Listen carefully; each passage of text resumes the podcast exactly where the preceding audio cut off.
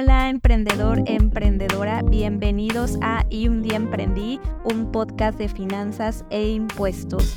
Hoy tenemos un invitado de lujo, Daniel Urias de Cultura Financiera, especialista en finanzas personales, conferencista, autor del audiolibro Rómpase en caso de emergencia director y fundador de Cultura Financiera, una plataforma con más de 700 mil seguidores en México y Latinoamérica. Daniel es un experto en todos los temas de finanzas personales, ha colaborado con grandes empresas como Citibanamex, GNP Seguros, Mercado Pago, Consar. Así que para inaugurar la sección de entrevistas en este podcast, les traje este invitado de lujo que les va a platicar de finanzas personales de una manera cercana, divertida, que te den ganas de aprender del tema y ponerlo en práctica para mejorar tus finanzas. Y así como ya viste el título de este episodio, las finanzas personales para que el SAT sea tu aliado. Las claves para sacarle todo el provecho al SAT y convertirlo en tu aliado en las finanzas personales. Así que vamos para allá. Hola Daniel, ¿cómo estás? Muchas gracias por estar aquí hoy en este episodio para hablar de las finanzas personales y el SAT y ser nuestro invitado de honor. ¿Cómo estás? Muy bien, muchísimas gracias por invitarme para platicar de esto que para mí es bien interesante, cómo se mezcla el tema fiscal o, los impuestos con nuestra vida cotidiana y que tiene que ver todo con nuestras finanzas personales, ¿no? A veces creo que lo vemos como entes separados y, y, es justamente ese miedo o esa falta de información la que nos lleva a tomar decisiones erróneas a la hora de manejar nuestros impuestos que impactan directamente en nuestra situación financiera personal, en nuestra tranquilidad, en nuestra estabilidad, y en varios aspectos de la vida. Entonces creo que es un gran, gran tema para que vayamos viendo cómo esto siempre va junto y no, no lo podemos, aunque no nos guste, no lo podemos ni lo debemos evitar. Así es, súper importante el tema del SAT y las finanzas personales para todos los emprendedores o para cualquier persona. Aunque no seas emprendedor, es un tema súper, súper importante. Y bueno, eso nos lleva a el primer tema o la primera pregunta del día, que es acerca de qué es el SAT, qué entendemos por el SAT, el sistema de administración tributaria. Y como ya hemos platicado en otros episodios, el sistema de administración tributaria es el que se encarga de cobrarnos los impuestos. Así que, pues por eso es el temido SAT. Pero en este episodio vamos a hablar acerca de cuál es su función y su relación con las finanzas personales. Entonces, Daniel, tú en tu experiencia como experto de finanzas personales, ¿cuál crees que sea la relación que existe entre los impuestos, las finanzas, para que todo esté en orden y no tengas un descontrol o un desorden en ninguna de esas dos áreas? Pues mira, básicamente creo que aquí todo converge en el hecho de, conocernos, cómo gastamos, en qué gastamos, y luego a la par hay que ir viendo también qué cosas podemos aprovechar del el cobro de impuestos, ¿no? Que justamente es a lo que se dedica el SAT, como ya decías. Ahora, ¿cómo vinculamos nuestros hábitos de consumo, nuestras necesidades financieras a la parte de los impuestos? Conforme vamos creciendo, nos vamos a ir dando cuenta pues que por todos lados hay cobro de impuestos y sentimos que todo el tiempo hay obligaciones, pero no nos informamos o no nos enteramos a veces de que también tenemos derechos. Y creo que es ahí donde precisamente podemos aprovechar como personas al SAT. Entonces, la vinculación aquí sería, ok, ¿qué cosas que de las cuales yo tengo como gastos cotidianos se pueden hacer deducibles? Porque parte de esos impuestos que me están cobrando me los pueden regresar en las declaraciones anuales, por ejemplo, ¿no? Y evidentemente aquí entonces esto me lleva a ser más consciente en la manera en la que gasto como persona, a llevar un registro, a pedir facturas, a hacer mis declaraciones correspondientes, a estar pendiente de qué cosas sí me van a poder contar como parte de eh, gastos deducibles y eventualmente en el año poder obtener una devolución, un saldo a favor y ese dinero lo voy a poder utilizar pues ya sea para invertir, ya sea para gastar en otras cosas. Es decir, el desconocer cuáles son las cosas que podemos aprovechar del SAT nos está llevando a perder dinero. Lo mismo pasa, por ejemplo, ¿no? con el ahorro para el retiro. Es otra cosa que está muy vinculada al tema de los impuestos. El ahorro para el retiro básicamente es la única cosa que podemos nosotros como personas cortar una flor del jardín del SAT, ¿no? Que tenga un beneficio importante hablando de, de impuestos. Me van a devolver una parte de lo que yo ahorre para el retiro al año, pero necesito saber que hay instrumentos como los planes personales de retiro o las aportaciones voluntarias en una FORE en sus diferentes modalidades en donde puedo yo meter mi lana anualmente y recibir parte de eso que deposité me lo van a regresar en el año. Entonces hay varias cosas bien interesantes que se vinculan, insisto, con el día a día, con el manejo de nuestro dinero, que si en el caso de quienes son personas físicas eh, con, sueldos y salarios, ¿no? Pues cuáles son todas las cosas de mis gastos cotidianos que yo puedo hacer deducibles, que puedo pedir factura. Eh, esto yo lo aprendí, más bien yo lo aprendí de ti, no es algo que yo sé, bueno, no es algo que yo supiera antes de que tú me lo comentaras. Entonces sí es bien relevante cómo todo lo que hacemos todos los días, en todo lo que gastamos, en todas nuestras actividades profesionales o personales, vamos a encontrar la oportunidad de poderlo vincular a la parte de los impuestos, recuperar, y creo que aquí la gran clave es, siempre hay que ver la manera en la que podamos recuperar parte de los impuestos que nos están cobrando, porque efectivamente a nadie nos gusta que nos cobren impuestos, pero a todos nos gusta que nos regresen parte de eso, pues que ya nos quitaron y eso lo vamos a lograr con orden, con constancia, con claridad en nuestros gastos, pidiendo facturas, conociendo la información fiscal y entendiendo nuevamente que es parte de nuestra vida. Nos guste o no nos guste, es algo que tenemos que aprender y adaptarlo a nuestra cotidianidad y debe de ser uno de los pilares de nuestras finanzas personales, tener una salud fiscal en, de la mejor, en buenas condiciones. Sí, y es muy interesante todo lo que mencionas, porque realmente el desconocimiento es lo que nos hace no tener un orden en nuestra situación fiscal, nos hace no tener eh, claridad en el pago de nuestros impuestos y si no tienes claridad, orden y no sabes ni dónde estás, ni qué es lo que sigue, ni qué régimen te conviene, pues tampoco vas a saber sacarle provecho. Y como bien mencionas, está totalmente relacionado a las finanzas personales porque realmente las finanzas personales es como una contabilidad de tu situación personal, o sea, es ingresos, gastos, llevar una relación y un control. Yo siempre les comento a los emprendedores y a las personas que tienen negocios que si no tienen un orden en sus finanzas personales se va a ver reflejado en las finanzas de su empresa. Entonces está completamente relacionado, ¿no? Realmente la contabilidad eh, si bien nos ayuda al pago de los impuestos y es necesaria y es una obligación fiscal, pues también es como un presupuesto, como un orden, un registro en tu información de finanzas personales.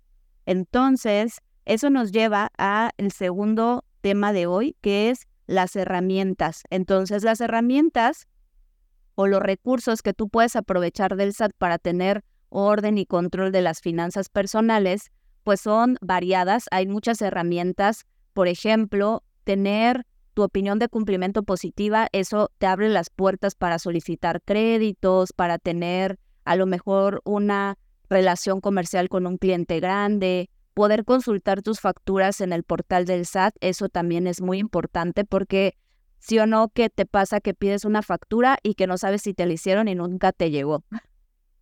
Sí, no, y luego se vuelve bien complicado andar correteando esas cosas ya posteriormente, ¿no?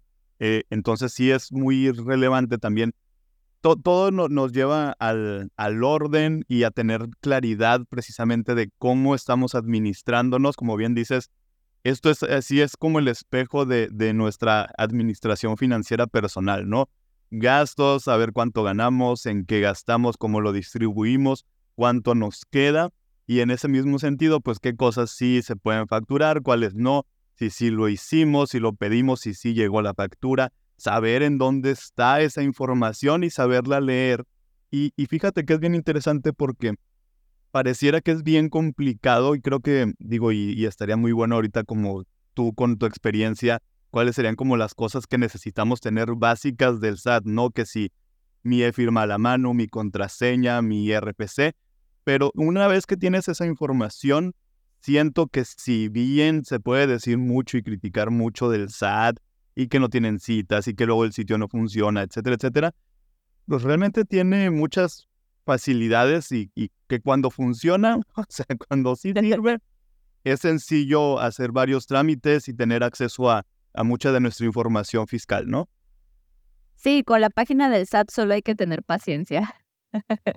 Pero sí, realmente, eh, o sea, los básicos del SAT y la información que debes de tener de forma esencial, como bien menciona Daniel, la firma electrónica, tu opinión de cumplimiento positiva, tu constancia de situación fiscal actualizada, son herramientas que te van a estar en orden y te van a tener una paz, ¿no? O sea, te van a dar paz como en tu contabilidad y en tu información y son herramientas que están disponibles y que son gratis, o sea que puedes acceder al portal del SAT y que las puedes revisar y utilizar cuando, cuando gustes y cuando la plataforma funcione.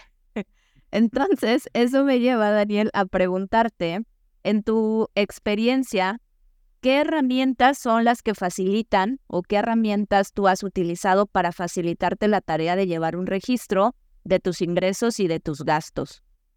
Pues mira, ahí les va, ahora sí que no venía preparado, pero pues tengo algunas opciones, les voy a, dar prácticamente ahorita el nombre de, tres para que ustedes las revisen. Eh, o hay una que se llama Money Manager, así tal cual, Money Manager. Hay otra que se llama Wallet App, así de wallet de, de cartera en inglés. Wallet App también le pueden echar un ojo. Hay otra que también me gusta mucho que se llama Monefy. Monefy es como Mone, así tal cual, F-Y. Monefy es otra que está muy padre. Y hay una también que se llama Spendy, así empieza con S, Spendy y D es con doble E, Spendy. Creo que, que échenle un ojo a esas cuatro y de ahí les van a salir otras varias alternativas también para, para revisar. Estas aplicaciones, que son aplicaciones móviles, cabe mencionar, nos dan la oportunidad de llevar un registro diario de nuestros gastos. Y está bien padre y es muy interesante hacer este ejercicio, intentar hacerlo, yo lo vería como un reto incluso, eh, porque nos va a permitir tener una nitidez impresionante de cómo, en qué, cuándo, dónde, por qué, para qué estamos usando nuestro dinero. Siempre les digo, hay que respondernos a esas preguntas eh, y entonces la manera de hacerlo evidentemente es facilitándonos la existencia. En este caso, si traigo una aplicación en el celular, también yo siempre les digo, si, la, si descargan algunas de estas y las utilizan, pongan la aplicación a un lado de Facebook, a un lado de Instagram, a un lado de la aplicación o de la red social que más utilizan, para que cada vez que entran a, la aplicación de, a la red social, estén viendo también ahí que está pendiente registrar algún gasto, porque luego las descargamos, y andan ocupando espacio en el celular y nunca en la vida nos acordamos de abrirlas, ¿no? Entonces, esto les va a permitir tanto registrar gastos, eh, registrar ingresos, la aplicación, ¿para qué sirve? Solita te va programando, ok, si tú reportaste que ingresaste 10 mil pesos el primero de enero, a fin de mes, ¿cuántos gastos registraste? ¿Cuánto te queda? ¿En qué categoría se te fue el dinero o en cuál de estas eh, de estos rubros gastaste de más y te manda incluso avisos de repente te dice oye ya te estás pasando en pedidos de comida a domicilio estamos viendo que el 45% de tu ingreso eh, de este mes se fue en eso. Qué onda wow y pues ya cada quien llevará la reflexión que quiera de eso pero están muy padres porque eh, hay varias de estas opciones también que son muy gráficas te permiten ver con colores, con gráficas, con iconos, etcétera, la manera en la que te estás administrando. Y una vez que nosotros nos vamos dando cuenta de cómo gastamos, también podemos decidir que también a mí me gusta mucho quitarle esta etiqueta negativa que tiene el presupuesto, ¿no? Hay gente que cree que es una imposición, cree que es una situación tediosa, que te va a amarrar, que te va a esclavizar. Y para mí es todo lo contrario. Te va a dar la libertad de saber elegir mejor en qué gastar tu dinero. Te va a dar esa claridad que necesitas y esa tranquilidad de saber que tú tienes el control. Y en lugar de que todo el tiempo a final de mes te estés preguntando en qué se me fue el dinero, que tú decidas en qué se te va a ir y en qué no. Y cada mes va a ser diferente, evidentemente tenemos diferentes compromisos eh, financieros conforme el, año va avanzando. Va a haber unos meses en los que gastemos más en ciertos rubros, otros menos, pero lo importante es que aprendamos a conocernos. Y creo que estas aplicaciones nos dan esa oportunidad y lo mismo que decíamos ahorita, ¿no? Las herramientas que tiene el SAT pues también te dan la oportunidad de conocerte, de ver qué facturaste, qué no facturaste, de que todo esté en orden, que si tu situación, tu constancia de situación fiscal, que tu opinión de cumplimiento, todo al final son cosas que necesitamos conocer, tenerlas a la mano para que tengamos ahora sí que está muy feo este dicho, pero fue lo único que se me ocurrió y no me voy a autocensurar. los pelos de la burra en la mano, pues no, o sea, tener el control. Así que de verdad eh, que sea uno de los, de los objetivos que se pongan para tener finanzas personales y, una salud fiscal pues más favorable este año. No, y está buenísimo todo lo que mencionas de, por ejemplo, o sea, me, me llama mucho la atención y destaco lo que mencionas del presupuesto, porque el presupuesto es muy satanizado. Y la realidad es que por ahí hace mucho tiempo leí una frase que decía, un presupuesto es simplemente poner los pesos en su lugar, ¿no? O sea, decir como, ok, con tiempo, con anticipación, digamos, un pensamiento claro de las decisiones que se van a tomar financieras, ya sea finanzas personales o finanzas de tu negocio, poner los centavos o los pesos en el lugar correcto que te va a beneficiar y, digamos, situación favorable en tus finanzas. Y bueno, además, o sea, de esta valiosa información que nos comparte Daniel hoy, me gustaría destacar el punto de la optimización de los impuestos. Como bien menciona, saber aprovechar las deducciones personales, los planes de retiro, los gastos médicos que te regresan saldo a favor en tu declaración anual, eh, te regresan impuestos. Y aquí siempre hago un paréntesis de esta información porque pues siempre, y me imagino que Daniel te ha tocado ver por ahí información un poco confusa respecto a la devolución de impuestos y muchas veces las personas eh, piensan que la devolución de impuestos es de tus gastos y la realidad es que la devolución de impuestos, así como su nombre lo dice, es de los impuestos que ya pagaste o que ya te quitaron. Eh, si tú trabajas para salarios, eh, ya te los quitaron en tu nómina y de ese impuesto vas a obtener una, una devolución, ¿no? En la declaración anual no existe un porcentaje fijo, no es que me vayan a devolver siempre el 30%, eso es variable porque todos pagamos diferentes tasas de impuestos. Entonces, esto me lleva, Daniel, a preguntarte, ¿tú cómo optimizas de manera eficiente tus impuestos? es pregunta, pregunta fuerte. pues mira, la, la neta, o sea, yo lo que trato es de mantenerme al día e informado y estar pendiente junto con la persona que es responsable aquí en cultura financiera de llevar precisamente los temas administrativos y fiscales. En mi caso, pues yo siempre estoy al día de, oye, ¿qué cambios hay? ¿Qué puedo aprovechar? Eh, de hecho, pues también, y esto es importante, ¿no? Esto sí va mucho para quienes son emprendedores, principalmente, digo que no significa que quien sea eh, empleado pues no, no tenga que estar al día en su situación fiscal. Pero como emprendedor, por ejemplo, bueno, yo lo que hago es que eh, cada trimestre estamos haciendo un análisis de cómo nos fue en el pago de impuestos. Estoy pendiente constantemente de que las declaraciones mensuales, en mi caso, se lleven, se lleven a cabo. Eh, también yo voy teniendo flujos de, de, dinero pues cambiantes por como buen emprendedor hay meses en los que hay más ingresos, hay otros en los que hay menos, pero de repente cuando voy viendo y yo sé cuáles son los meses que se carga más el ingreso, lo cual es una muy buena noticia, pero también eso, por ejemplo, pues yo empiezo a hacer un precálculo de impuestos, ¿no? Y voy viendo estratégicamente, pues en qué cosas yo puedo eh, destinar parte de esos ingresos para equilibrar un poquito esa carga fiscal, de manera que eh, pues todo el tiempo esté pensando en una estrategia para optimizar precisamente el pago de impuestos.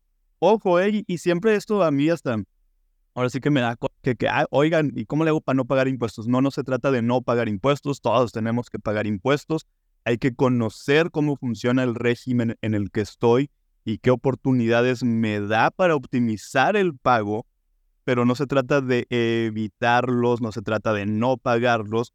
Nunca aquí ni Denise ni yo les vamos a dar información al respecto. Igual y si habrá gente deshonesta que ande buscando la manera de brincarse eh, las trancas, pero se trata de optimizar. Pero para optimizar yo necesito estar haciendo estas proyecciones, estar conociendo cómo, en qué puedo yo eh, justificar mis gastos, pedir facturas cuando se justifica. Y yo necesito estar consciente de cuánto voy a ganar en el mes entonces para saber si es momento de hacer algún cambio también en el equipo que yo tengo, por ejemplo, de cómputo, en alguna inversión para el negocio, pero todo esto es en función a la situación que va sucediendo durante el año, ¿no? Entonces, yo trato siempre de adelantarme, de conocer, de tener mucha claridad en este tema, de que no se me pase a hacer ninguna factura. Tengo mucha comunicación con la persona, eh, en este caso, que es la responsable de llevar mi contabilidad y mi administración. Eso también es clave, clave. Comuníquense continuamente con quien está a cargo de su situación fiscal, porque de repente puede parecer muy cómodo de, ah, pues que se haga cargo ella, ¿no? Y, y a mí yo no me meto, no, yo tengo que estar informadísimo de qué está pasando, yo tengo que estar eh, en constante comunicación con esta persona, eh, y lo digo también para todos los que son emprendedores, no, no deleguen el 100% de esa información, responsabilidad, estrategia.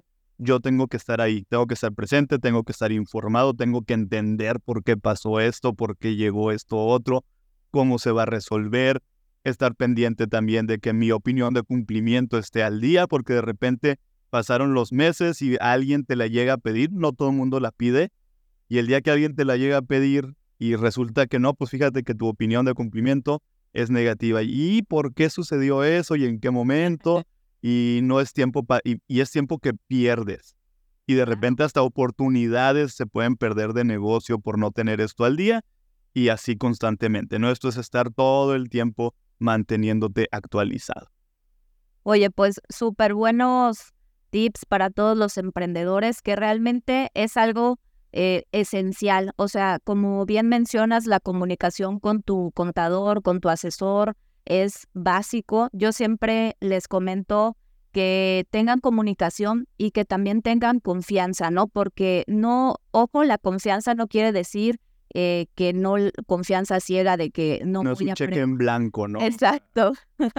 sí, no es como, ah, lo que tú digas, no, pero sí confianza en el que le estoy dando mi información, o sea, ojo, eh, les vas a dar tu firma electrónica, le vas a dar tus estados de cuenta, o sea, el contador debe de ser alguien de tu confianza, así como prácticamente un médico, ¿no?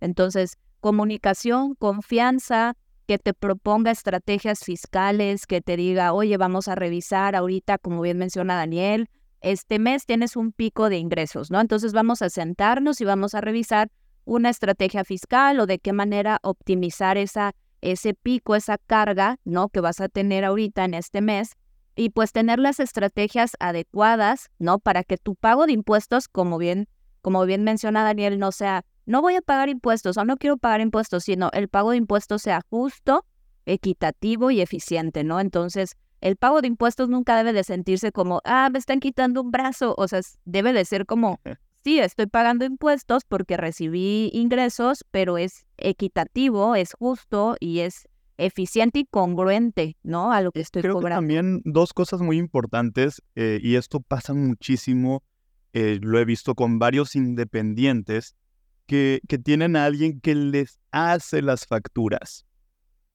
Y entonces es como, oh, pues sí, o sea, qué bueno, ¿no? Y te puede contestar rápido, y te puede mandar las facturas y te puede hacer eh, tus declaraciones y ya. Pero no hay más allá, no hay propuestas, no hay estrategia, no hay recomendaciones. Te pueden estar metiendo unos golezazos ahí con, con el pago de impuestos porque no estás optimizando y no estás definiendo una estrategia, no te estás anticipando, conociendo que este mes va a haber varios ingresos y cómo le hago para poder equilibrar las cosas. Entonces sí es importante que ustedes también como emprendedores, como independientes, se acerquen con profesionales del mundo de los impuestos y fiscal que tengan también esta iniciativa de proponerles cómo optimizar su situación, que sean eh, proactivos en la manera en la que los están asesorando, vamos, que se convierta en una asesoría real. Y de repente a lo mejor dices, no, es que la persona que me saca las facturas cuando se las pido, pues cobra bien poquito, ¿no? Y alguien ya con, por más consejos me cobran, me cobran más. Sí, pero pues también hay que, no hay que descuidar ahora sí que los pesos por andar cuidando los centavos. ¿Esto qué significa?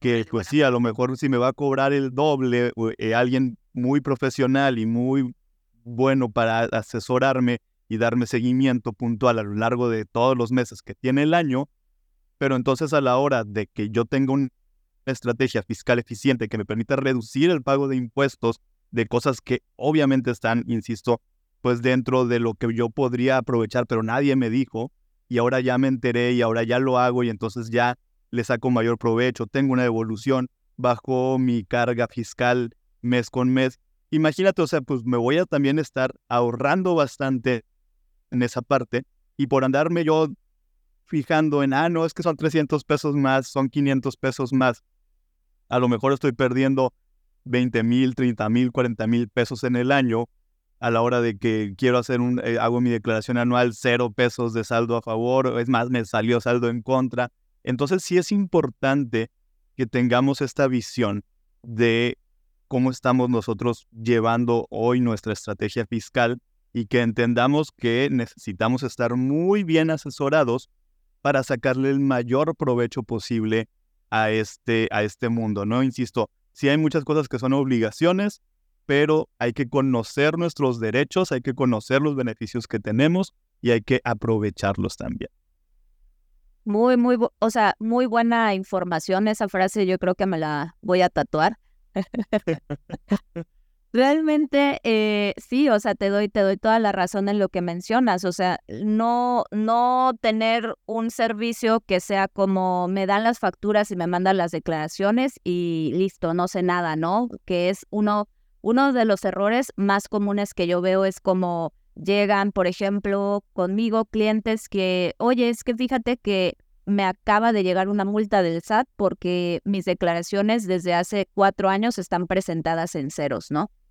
Y digo, obviamente uno confía en la persona a la que le das eh, la información porque pues es el experto, pero también uno tiene que tomar responsabilidad de, oye, no revisar mis declaraciones en cuatro años, pues no es lo, lo correcto para mis finanzas, para mi negocio, para mi situación fiscal.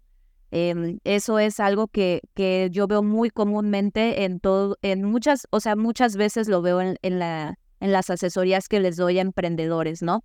Entonces, nos lleva eso al último punto ya de este episodio, ya casi vamos a terminar la recta final, los errores más comunes que vemos en las finanzas personales o que vemos en la situación fiscal de las personas. Como hemos platicado, hay muchas cosas que con prevención, conocimiento, una buena asesoría se pueden evitar.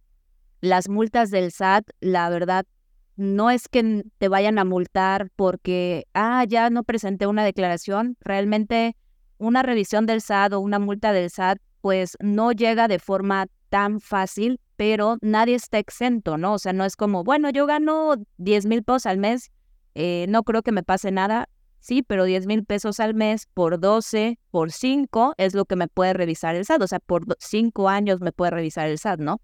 Entonces ya se vuelve una situación de riesgo que compromete tu patrimonio. Entonces imagínate que te llegue una revisión de 3 años y dices, oye, todo lo que he ahorrado ahora se lo debo de impuestos al SAT. Entonces, Daniel, platícanos, ya como para cerrar con broche de oro, cuáles son los errores más comunes que has visto en las finanzas personales de las personas. Pues mira, eh, uno muy, muy frecuente y este está totalmente relacionado con los impuestos y los ingresos como emprendedores y que al final tiene que ver también con mis gastos como persona, es que siempre eh, es, bueno, no siempre, ¿no? No hay que generalizar, pero muchas personas que son independientes cuando cobran, y les cayó el pago, consideran que el 100% de ese pago ya es suyo. Y se olvidan que un porcentaje de ahí, pues se va a tener que hacer o regresar a, impuestos, ¿no? porque son impuestos de antemano, lo son. Creo que pasa todavía más frecuente, no sé, yo porque vengo de, del mundo justamente de, de ser empleado y estuve muchos años siendo empleado y estaba padre en el sentido de que pues ahí tu pago ya llegaba a menos impuestos. Y sabías cuando te metías a revisar el recibo de nómina, y por cierto también recomendación, y que es un error frecuente para quienes trabajan en nómina, no revisar su recibo, no saber qué les están descontando, cómo se estructura su pago. Eh, pero bueno, pues en esos escenarios, cuando ves el recibo de nóminas, cuando te, medio te duele el riñón ahí de, híjole, me dejaron caer ahí el, el ISR, estuvo bien, bien gacho, ¿no? Pero como siempre llega tu pago ya menos impuestos, ahora sí ese dinero ya es tuyo para hacer lo que tú quieras con él. Quienes somos independientes, se nos olvida que ese pago que nos llega todavía no se le han descontado los impuestos. Y pensamos a veces mal, malamente que ese 100% nos corresponde. Y entonces puede ser que nos lo gastemos. Y cuando nos toca hacer la declaración mensual y viene la realidad de, oye, de todos esos pagos que recibiste, esta parte véngase para acá, es mío, dice el SAT, momentáneamente, pues entonces dices, híjole, pues es que ya me lo gasté todo y ahí es donde le sufrimos. Entonces, mi recomendación en ese caso es que siempre, siempre estemos conscientes de que cuando llega un pago hay que reservar una parte de ese pago para los impuestos. Eso es bien, bien importante. Creo que es una, una práctica que necesitamos hacerla más frecuente. Otra que también es muy eh, usual es el hecho de que no tenemos noción de cuánto ganamos realmente, ¿no? Como independiente se vuelve muy complicado esto, pero yo les diría, bueno, pues hay que tratar de sacar un estimado en promedio al mes cuánto es lo que recibimos y hay que estar conscientes de esta parte. Y en función a eso también nosotros podemos empezar ya a tomar decisiones. Otro tema también importante que es parte del orden que necesitamos tener, bien importante y es un error que también veo de manera frecuente es que como independientes, luego todo el dinero es como para todas las cosas. Es decir, no tenemos claro cuáles son mis gastos personales y eso nos lleva otra vez a las finanzas personales. ¿Cuáles son mis obligaciones financieras como persona? Pagar renta, pagar comida, pagar gasolina. De, de repente esa, la gasolina es como un área gris entre la actividad profesional y, y la actividad personal para que usas la gasolina. Eh, pero tener muy claro cuáles son mis gastos personales mensuales, mis responsabilidades, compromisos financieros como persona, como familia, etcétera, y tener entonces o tratar siempre de que yo reserve una parte de lo que genero como independiente para mis gastos personales y que ese sea mi pago. Es decir, que muchas veces no tenemos un sueldo fijo definido.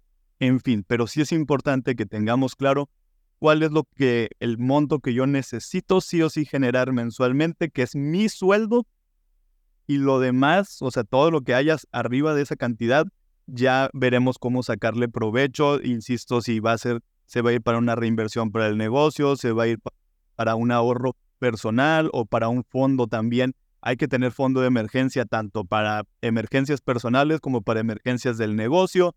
¿Qué pasa si de repente dos, tres meses pasan y no ha habido business, nadie me ha contratado, no ha habido ningún, no ha caído ningún pago, alguien me quedó mal, también recuerden, no hay que poner toda nuestra confianza en las fechas de pago de nuestros clientes y tú volcaste toda tu confianza, tu fe y tu esperanza en que iba a llegar el dinero en la fecha que te habían dicho y al rato te andas tronando los dedos y ahí es donde te agradeces el haber pensado en tener un fondo de ahorro para situaciones imprevistas, insisto, ya sean del negocio, ya sean de la vida personal son cosas que nos ayudan a vivir con más tranquilidad y creo que eso es lo que le tenemos que apostar en general, ¿no? Sea la cual sea la actividad a la, que nos dedicamos, el aprender a conocer nuestra situación financiera personal y poder equilibrarla nos va a dar tranquilidad y esa tranquilidad nos va a permitir vivir con más felicidad, con más alegría, con más paz y creo que pues eso está maravilloso. Para, para quien sea, yo creo que todo el mundo deberíamos aspirar a vivir con, con más tranquilidad. Así es. Pues espero que hayan tomado nota, porque Daniel nos dio muchos, muchos tips. La verdad, eh, concuerdo contigo, o sea, tomando desde el primer punto que mencionas, ¿no? De los de las personas que son asalariados y que reciben su nómina con ya con una retención de los impuestos y que muchas veces cuando eres emprendedor no tomas en consideración eso y yo lo veo mucho con el IVA. El IVA es algo que si tu servicio, tu producto graba IVA, muchas veces pensamos que el IVA es de nosotros o es parte del dinero que cobramos y el IVA en realidad es un impuesto indirecto, o sea, tú lo cobras a, la, tu cliente y se lo debes de dar al SAT. Eh, ya si tienes eh, deducciones o gastos, eso es otra cosa. Entonces, yo siempre recomiendo que calculen correctamente sus precios de venta o de servicios para que el IVA no sea un problema. Y bueno, lo de las cuentas bancarias, eso igual súper temazo. O sea, yo creo que es un tema muy importante el orden de las cuentas bancarias y el asignarte un salario tocaste temas que pienso que son súper, súper importantes en las finanzas personales y también en la situación fiscal de cualquier emprendedor. Y bueno, para concluir, Daniel, eh, siempre pregunto esta frase, digo, eres el primer invitado, pero serás el, el, el invitado. De hoy siempre será así. Así es. A partir de hoy siempre será así. Entonces, el podcast se llama Y un día emprendí. Y si yo te preguntara eh, o te dijera esta frase, ¿qué es la primera palabra que te viene a la mente? Y un día emprendí. Para Daniel, ¿cuál es la primera palabra que le viene a la mente? Felicidad, básicamente, digo, ¿y, y por qué? No sé, si, no sé si la dinámica se va a tratar de dar contexto, pero la verdad es que yo he sido muy feliz ah. desde que... yo he sido muy feliz desde que emprendí Evidentemente, pues con toda esta montaña rusa que significa dedicarte a una actividad de manera independiente, porque pues hay días muy buenos, hay días bien complicados, pero en general, eh, luego de haber estado 12, casi 13 años dedicándome a trabajar en empresas con un jefe, con compañeros, etcétera, etcétera, que pues estaba muy padre en términos de seguridad y estabilidad, que si tu quincena, que si tus prestaciones, etcétera, son cosas maravillosas que sí a veces extrañan muchísimo, pero también toda la oportunidad que tienes de aprender a conocerte, em, de aprender también todo lo que eres capaz de hacer, de adquirir nuevas habilidades, de estar a cargo de tu bienestar 100%, ¿no? De que, híjole, es que si no le echo ganas, pues el próximo mes se va a ver complicada la cosa porque pues no está ese pago seguro que, al cual yo estaba acostumbrado,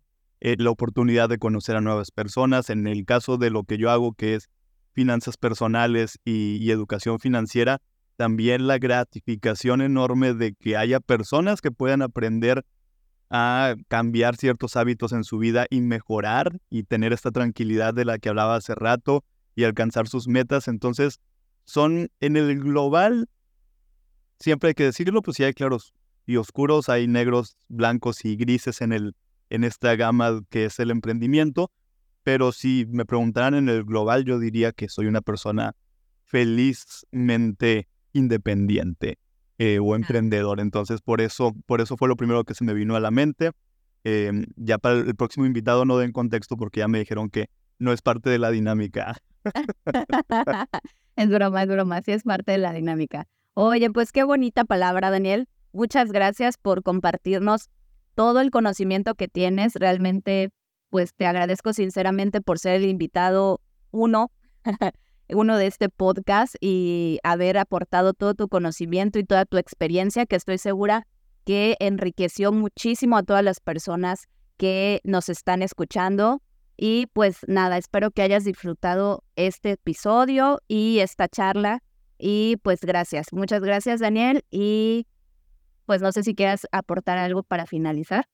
Pues nada más agradecerte el, el honor de haber sido el primer invitado. Me da muchísimo gusto que, que ya hayas arrancado también con, con este, este nuevo medio para comunicarte con las personas que es el podcast.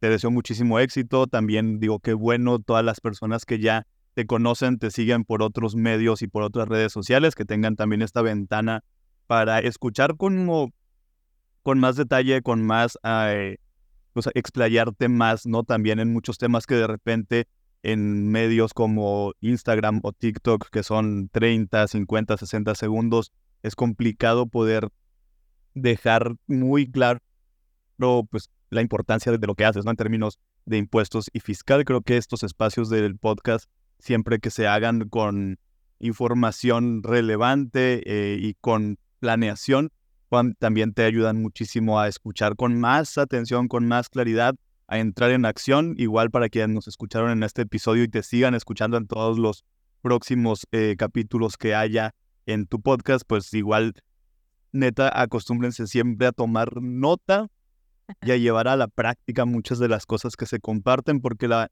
la oportunidad es esa, ¿no? Aprender pero ejecutar. Si nada más lo escuchamos mientras vamos en el carro para ir matando el tiempo, estamos lavando los platos, pero no hicimos nada de lo que se compartió a pesar de que necesitamos implementarlo en nuestras vidas, pues entonces pues realmente pues no, no estamos generando el impacto que, que nos gustaría. Entonces sí, mi sugerencia es que todos los podcasts que escuchen que sean con información didáctica o educativa o que me pueda servir para mi vida diaria, pues sí, llevar nota de eso y ponernos fechas de, ah, sí voy a bajar estas aplicaciones, sí voy a revisar mi situación fiscal, sí voy a abrir una cuenta separada de mis gastos del negocio para tener mis gastos personales por separado, etcétera. Entonces, pues mil, mil gracias por esta oportunidad. Siempre me da muchísimo gusto poder hablar de, de finanzas personales a donde quiera que me inviten, ahí estaré.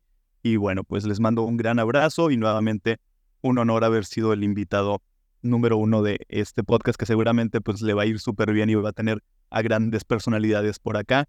Un honor ser y compartir también espacio con todos los que vengan a partir de, ahora. Gracias, Denise. Gracias, Daniel. Estoy segura que estarás en muchos más episodios porque tienes mucho, mucho que compartirnos y que aportar. Voy a dejar sus enlaces de redes sociales en la descripción de este episodio para que corran y sigan a Daniel, que tiene mucho contenido de valor. Y nos vemos en el siguiente episodio de Y un día emprendí. Recuerden que hay episodio todos los martes con invitados súper buenos, expertos en sus temas, en sus áreas y con una servidora para platicarles de temas fiscales y de impuestos. Nos vemos.